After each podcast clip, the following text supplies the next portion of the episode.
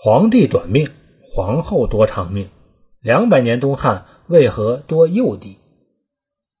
自公元前二百二十一年秦王嬴政统一六国，开创帝制以来，由于父传子、家天下的皇位继承制度，中国两千多年的封建君主专制制度中，几乎每个朝代都出现过幼帝的现象，即未满弱冠就即位称帝。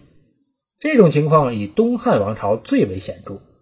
东汉自光武中兴到汉献帝被废，历十二帝，凡一百九十六年而亡。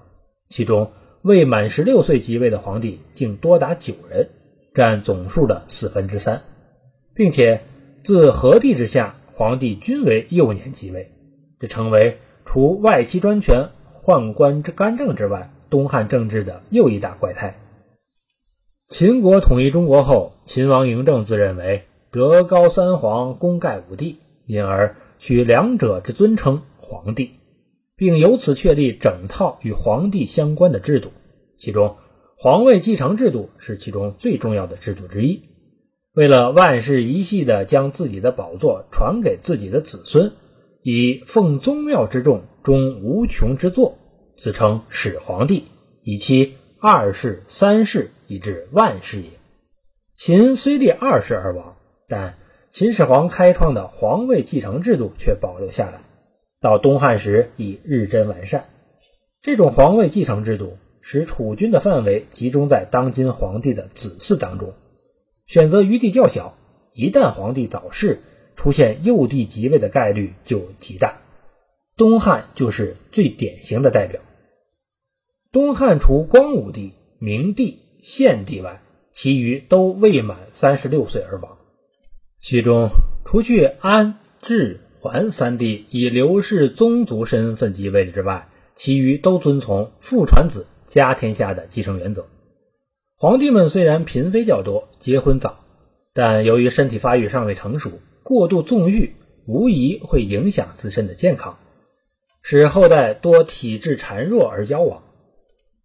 如果涉及宫廷争宠费力，再加上古时医疗技术的落后，其中能成人的皇子本来就不多，皇储的选择范围就更小了。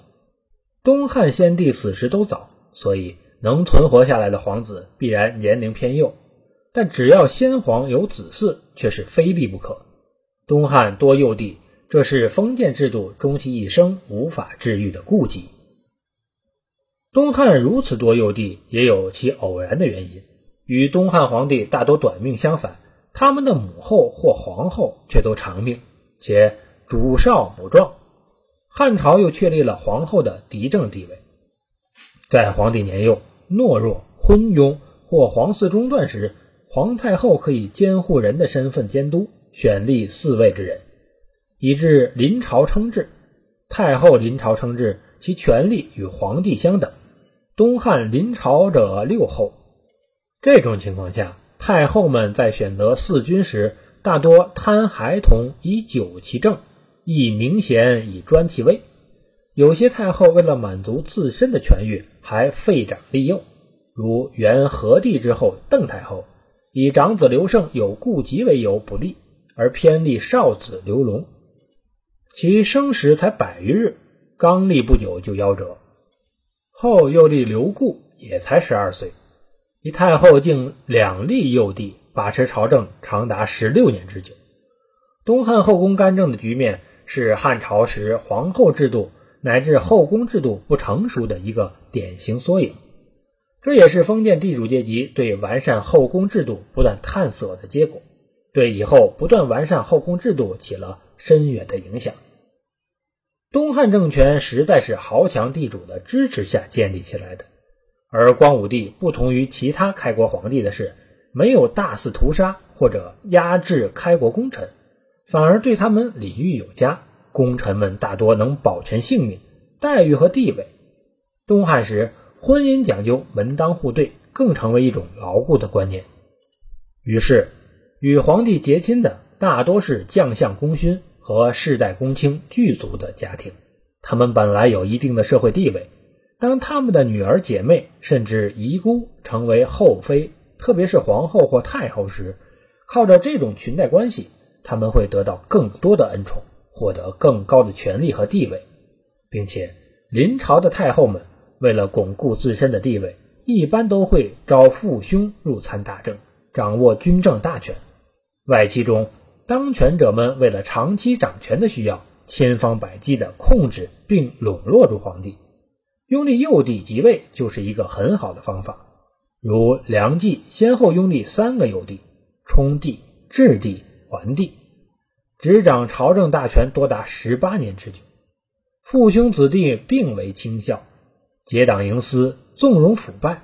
期间，质帝稍对梁冀不满，竟被毒死，手段之残忍，令人发指。外戚们的倒行逆施引发幼帝不满，一旦幼帝成人后亲政。